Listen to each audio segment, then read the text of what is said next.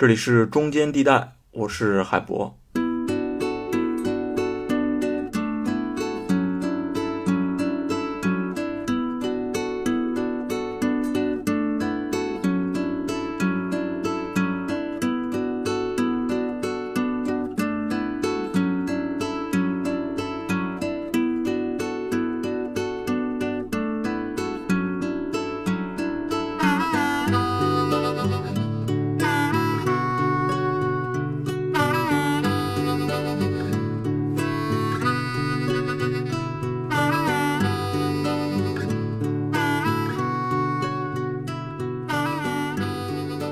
好久没有更新了啊！咱们准备的一些对谈节目呢，因为时间原因都往后排期了。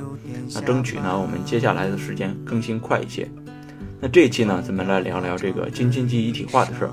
最近呢，因为有河北这个疫情，大家又开始关注河北了。那各种河北没有存在感的文章也特别多。那其实更重要的是啊，有很多两地通勤的人，因为这个疫情原因，只能居家远程办公了，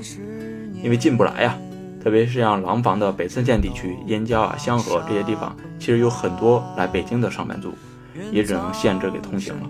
主流媒体也报道啊，说在通州跟大厂交界的这个潮白河上，架起了两公里的护栏，这几乎就是一夜之间啊。川普说了好久要建墙也没用，咱们呢就一夜之间给架起了护栏。人家领导想的也很周密。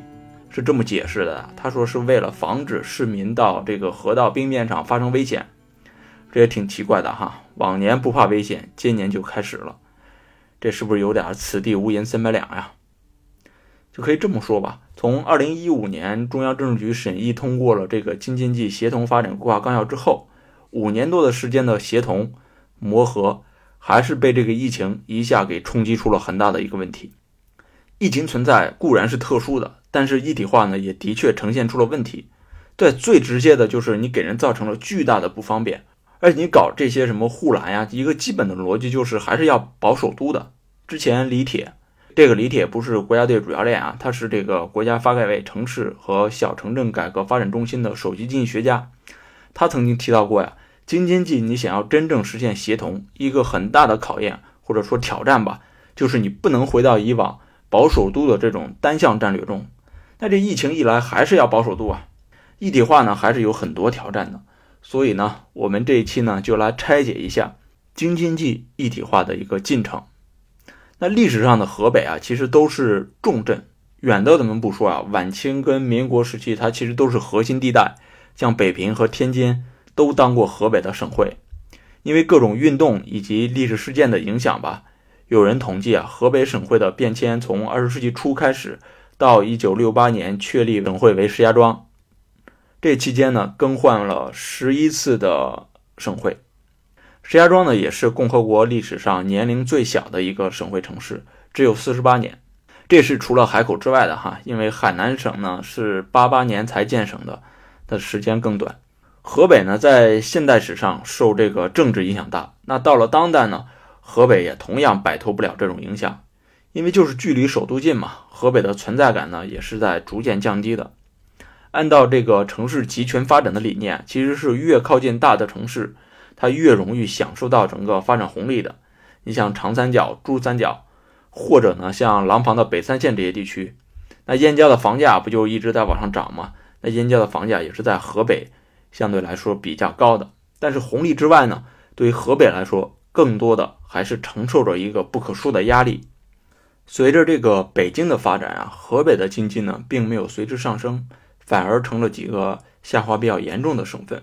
甚至呢还有了这个环京贫困带的这么一个说法。其实啊就是灯下黑，在北京的这种闪耀下啥都看不见。那环京贫困带的概念呢，来自于2005年亚洲开发银行资助的一份调查报告里。一听是外面银行资助的，有人就觉得这是不是在黑我们啊？大家这个不用多想啊。这个报告呢，除了亚洲开发银行之外，其实呢是河北省科学院地理科学研究所的人主导的，这是河北省官方力主来做的，就是要把这个事儿给呈现出来。那这个贫困带上呢，有张家口、承德的全部县，保定呢有三个，包括了涞源、涞水以及易县，总共二十五个贫困县。当时统计的数字呢，是农民人均收入不足北京周边县区的三分之一，人均 G B 人均 GDP 呢是不足北京的四分之一，现均地方财政收入呢是不足十分之一。我能找到的一个最新数据啊，是二零一四年的，有这样一个对比，是京郊农村居民人均收入和河北省的农村居民人均收入。当时呢，二零一四年京郊农村居民人均收入是两万零二百二十六元。那河北省的农村居民人均收入呢，是一万零一百八十六元，而在这个二十五个贫困县里面，显然是要更低于这个河北的平均数的。那像保定、涞源这几个县呢，农村居民收入不到河北平均水平的一半，也就是说不到五千一百元，这就是相当于一年的人均收入啊，不到五千一百元。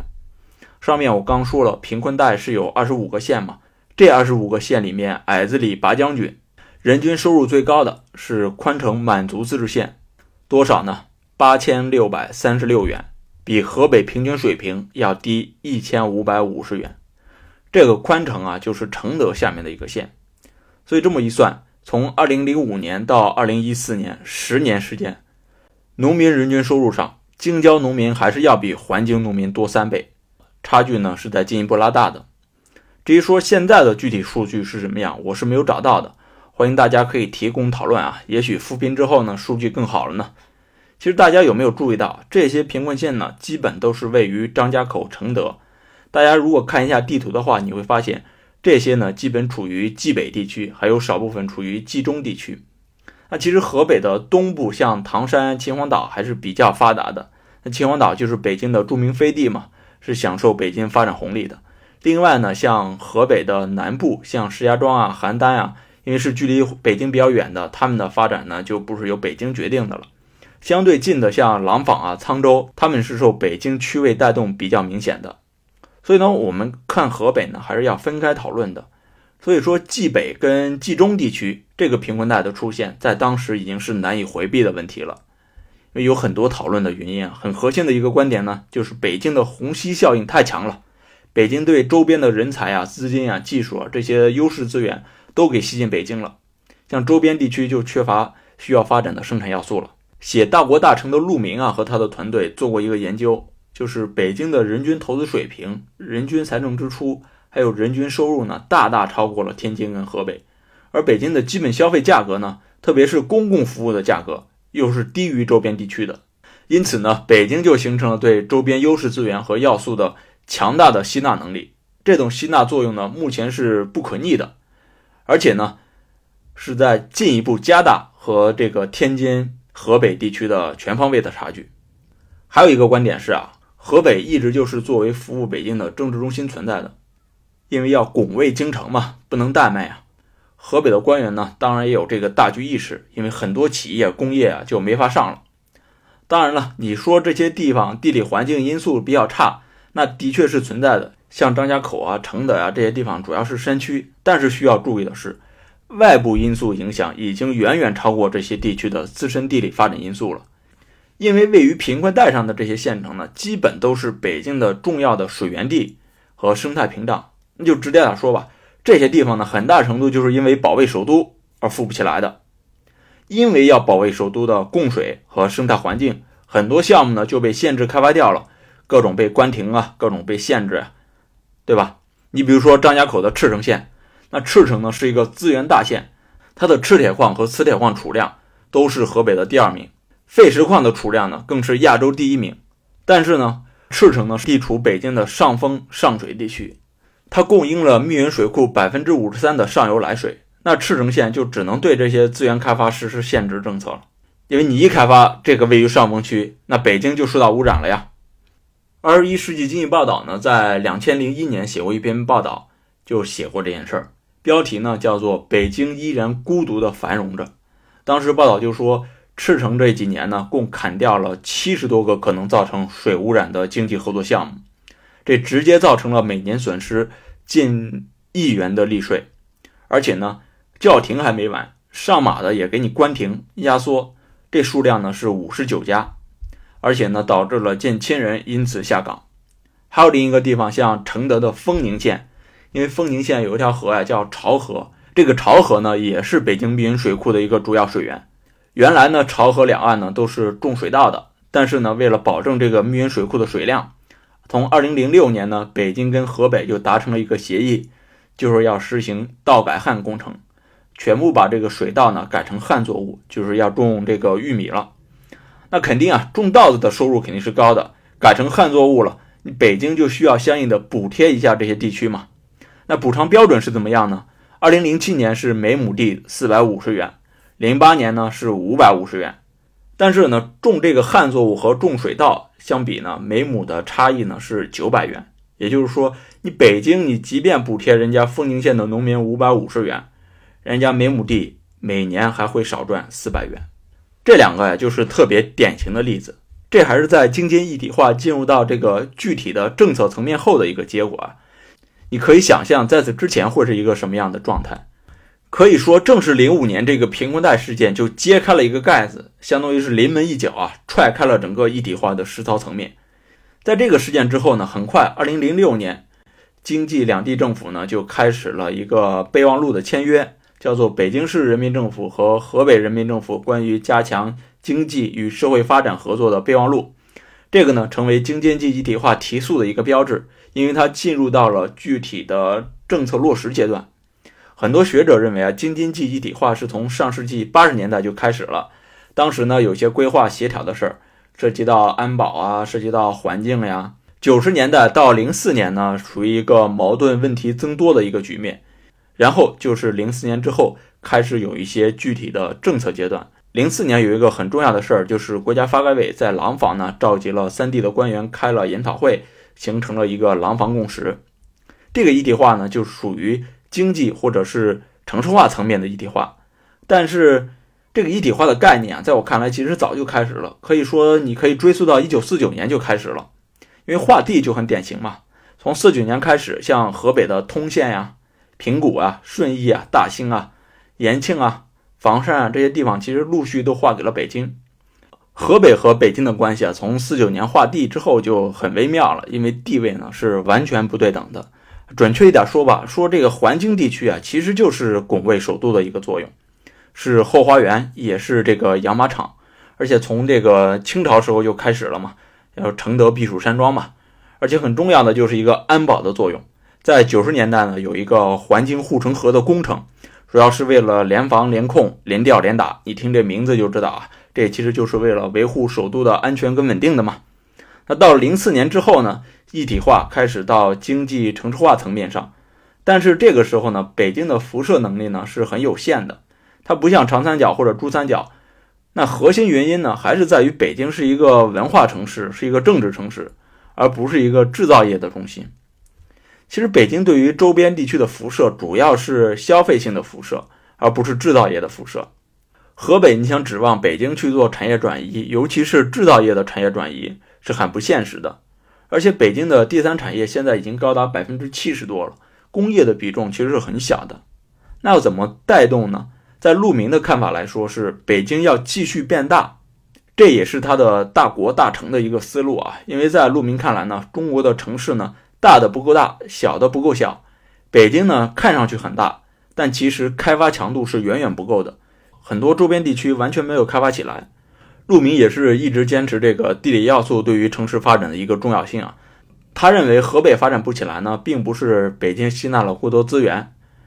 如果把北京搬到上海的话，你也不会觉得它足够把什么江苏、浙江这些给吸纳掉嘛，因为不至于。根本原因还在于京津冀这块区域不行，因为是没有大江大河的，而且大港口呢容易结冰。所以一些数据也证明啊，北京控制人口的政策之下，疏解的人口人家直接跳过京津冀地区了，人家就跑到了珠三角啊，跑到了四川地区，并没有跑到河北去。所以在他看来呢，北京的城市要变大，这里的变大呢，不是单说行政面积，而是城市开发面积，它包括了基础设施、道路交通、公共服务相关，特别是像教育啊、医疗啊、轨道交通啊这些要先发展起来。只有把北京自己给做大，京津冀呢才会更好。那在这个思路下呢，就需要更进一步了，就牵扯到户籍改革的问题，就让更多的人进入到北京，而不是被清退掉。所以呢，陆明在中南海召开的这个经济社会领域专家座谈会上就建议，城区超过五百万以上的城市逐步进行户籍制度的改革。一个学者能在这样的会议上做出这种建议是非常有创造性的，因为毕竟啊，户籍制度就像一个大象一样，在房间里都那么多年了，好多学者呢都视而不见，总想着怎么和这个大象在这一亩三分地里相处，就不想想能不能把大象请出这个房间去。当然了，也有另一派的观点嘛，比较有代表性的就是刚才我们说的经济学家李铁。他呢，就是更考虑这个现实的意义，或者说现实的困难吧。比如说，针对这个户籍改革的问题上，李铁就觉得北京这种优质资源集中的城市啊，已经形成了严重的利益排他性，你其实落地政策特别难以执行。所以呢，从稳步推进改革的角度，在首都这样的超大城市呢，仍然要以防止人口过多涌入为主要重点，造成呢首都治理的社会问题。所以李铁老师还是发改委的人嘛，是政府智囊，并不是一个单纯的学者，考虑问题还是很识大体的啊。但是你不得不承认的就是，这种行政力量的阻力确实是一个很现实的问题。那其实到了这个阶段，中国的城市，特别是一些超大城市，已经不是一个单一个体化发展了，而是个城市群或者是城市圈的一个思路。换句话说，就是北京接下来的发展是京津冀这个城市群的北京，而不是北京的北京了。所以你把燕郊这些地方隔离在北京之外，这个就不是京津冀北京的这样一个做法了。那从国际经验上来看呢，全世界千万级人口以上的大城市啊，辐射范围都在五十公里左右。呃，像东京都市圈，像这个首尔都市圈，基本都是在三十到五十公里的一个辐射范围。那东京都市圈呢，一直是一个国内很多学者研究的一个比较对象，因为东京这个都市圈呢有四千两百万的人口，聚集在二点一万平方公里上。那北京呢是一点六万平方公里，目前承载的人口是两千一百多万，所以说这么一对比呢，空间还是有的。而对于城市功能的疏解呢，呃，韩国的首尔也是一个很好的比较对象。首尔呢做过类似的一个事情，就是把行政功能搬到了市中，这个市中啊是距离首尔有上百公里远，这就使得大量的政府公务员辞职了，或者说这些公务员就是每天花两三个小时长途去上班，因为他们并不愿意生活在市中，市中的这个基础设施啊、公共服务啊并没有做得太好，他们还是习惯于住在首尔，所以说你要去做这种功能疏散的时候，也需要考虑距离。考虑到疏散地的基础设施、公共服务的问题，并不是你说要建一个新城就能很快建起来的。那这个话题呢，其实是没有所谓的一个正确答案的哈。这就是社会科学的魅力所在嘛，没有一个所谓的实验场所，也没有一个小白鼠让你去试。怎么样才是一个相对合理的方案呢？就需要我们多看、多说、多听、多去做比较，不要谁谁谁说了算。这期呢，从聊河北，咱们开始切入到这个城市话题了。这其中呢，与农民工的进城、户籍制度、城市贫民窟这些话题呢，都一一相关。之后呢，我们也会陆续展开。好，那这一期呢，我们就先到这里，下期见。